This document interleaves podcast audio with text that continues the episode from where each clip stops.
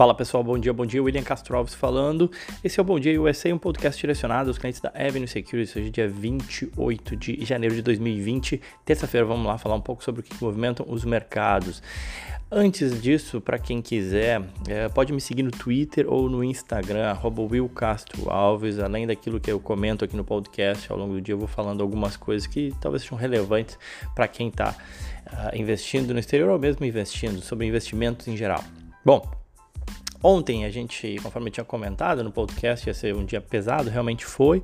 O S&P teve uma queda de 1.57, Nasdaq 1.89 e o Dow Jones também 1.57. A Bolsa Americana chegou a cair mais, tá? Acabou se recuperando ao longo do dia, caiu menos aí do que em outras praças, mostrando que ah, sim, a doença é algo, a coronavírus é algo super relevante em termos de saúde para vidas, mas para o mercado, conforme a gente já viu em outros casos, uh, de epidemias, talvez o impacto seja menor do que muita gente imagina.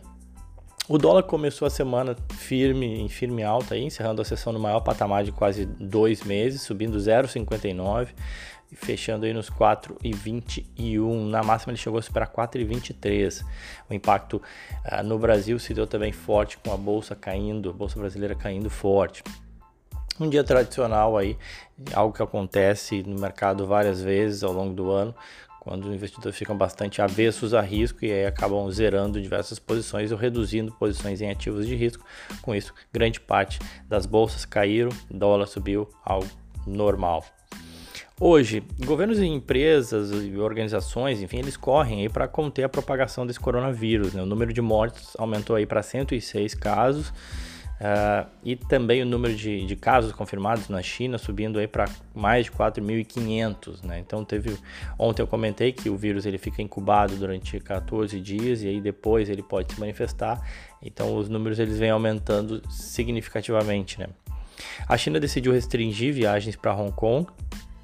E embora seja meio cedo aí para avaliar o impacto total do vírus, é, é um fato que se o país não conseguir controlar essa situação, ele pode comprometer aí seu crescimento econômico e, e, consequentemente, aquilo que acontece na China acaba impactando o resto do mundo, porque a China hoje responde por 35% do crescimento do mundo, né? Ela é a segunda maior economia do mundo e uma economia que cresce forte, então seu crescimento impacta o crescimento do mundo como um todo.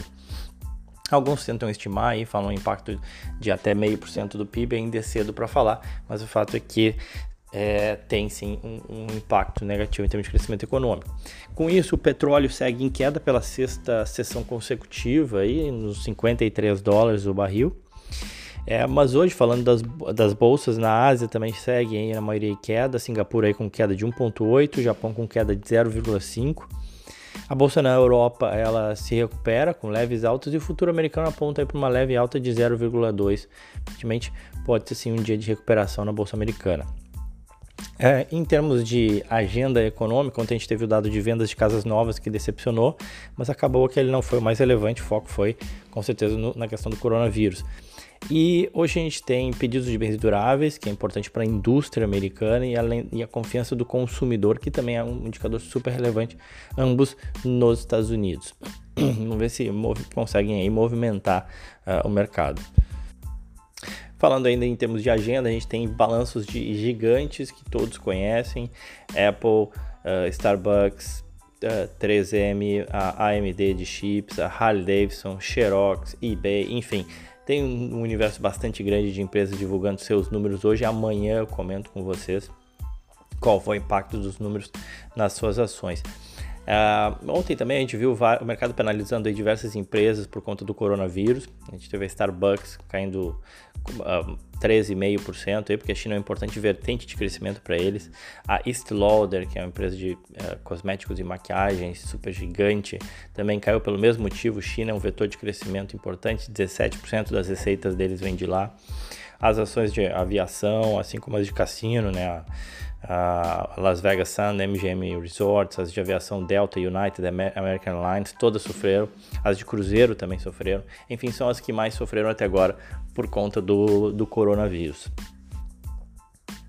Bom, mas seguindo a nossa temática, é, vamos falar um pouco sobre investimentos temáticos, né? seguindo nossa tônica aqui de investimentos temáticos, que é uma tendência nos Estados Unidos, é investir em temas que são mais parte do nosso dia a dia, como por exemplo alimentos orgânicos, é, é, games, a causa feminina, ou energia limpa, ou robótica, ou coisas são, são, são temas que a gente entende muito mais do que às vezes uh, termos técnicos de investimento em ações. Né?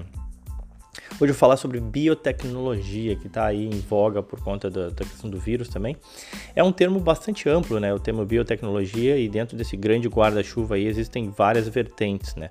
Mas a gente tem uma algumas características em comum que dá para a gente pontuar sobre essas empresas de biotecnologia. Primeiro, que os Estados Unidos é o porto principal aí desse segmento, com as empresas americanas gerando quatro vezes mais receitas que as empresas europeias. Então, o local para investir em biotecnologia é definitivamente os Estados Unidos. O setor ele gera aí mais de 150 bilhões em receitas, 150 bilhões de dólares eu estou falando, e emprega aí 200 mil pessoas. Essas receitas elas cresceram 200% em 10 anos, ou seja, é um setor aí em franca expansão, que já é relevante, é grande e segue se expandindo. As empresas elas gastam cerca de 2 bilhões de dólares para trazer um ativo farmacêutico ao mercado. Então, para a gente ter uma ideia de quão caro é isso, né? considerando aí todas as fases. Logo, é um setor realmente intensivo em capital. As empresas elas dependem de muito dinheiro para investir. As empresas, inclusive, elas podem existir anos a fio com prejuízos recorrentes, sendo essencialmente financiadas aí por investidores que acreditam no retorno que alguma droga possa trazer, né, que algum novo medicamento possa trazer. Então essa é uma característica do setor. Com isso, a gente também tem como característica uh, um setor aí que, onde o endividamento ele tende a ser alto, uh, as empresas pagam poucos dividendos porque elas investem muito, tá? Se, mesmo as consolidadas, elas seguem investindo para criar novas, novos medicamentos e se manterem extremamente lucrativas. É, é um setor que demanda tempo, porque os medicamentos eles passam por diversas fases regulatórias e cada fase gera um salto aí nas ações e motiva inclusive fusões e aquisições. Né? Ou seja, um medicamento ele, ele vai passando, ele vai sendo testado e a partir do momento que ele vai passando de fase, mais crível se torna que ele vai vir de fato ao mercado. Então, com isso, mais provável é a chance de retorno né, do, do investimento feito naquela, naquele determinado medicamento. Então, quando eventualmente uma empresa passa de fase com um medicamento importante, a gente vê essas ações saltando do dia para a noite, ou a gente vê ainda, ah, isso acaba gerando aí uma, uma aquisição para uma outra grande empresa, vem compra uma menor, enfim, algo bastante comum no setor. Algumas empresas elas são bastante concentradas, o que é um risco, né, caso não dê certo. Eu estou falando tudo isso para a gente entender que o que, que, a gente pode esperar quando investe numa empresa de biotecnologia. Né? Então, uma empresa que está concentrada em uma única, um único medicamento e que eventualmente esse não dê certo, pode ser bastante ruim para essa empresa e suas ações podem sofrer bastante. Mas obviamente que aquelas que conseguem vencer e aprovar seus medicamentos, elas são bastante lucrativas, com margens e retornos bem elevados. E aí faz com que as ações negociem com prêmio, inclusive faz com que as ações subam bastante uh, durante um, um período bem relevante, tá?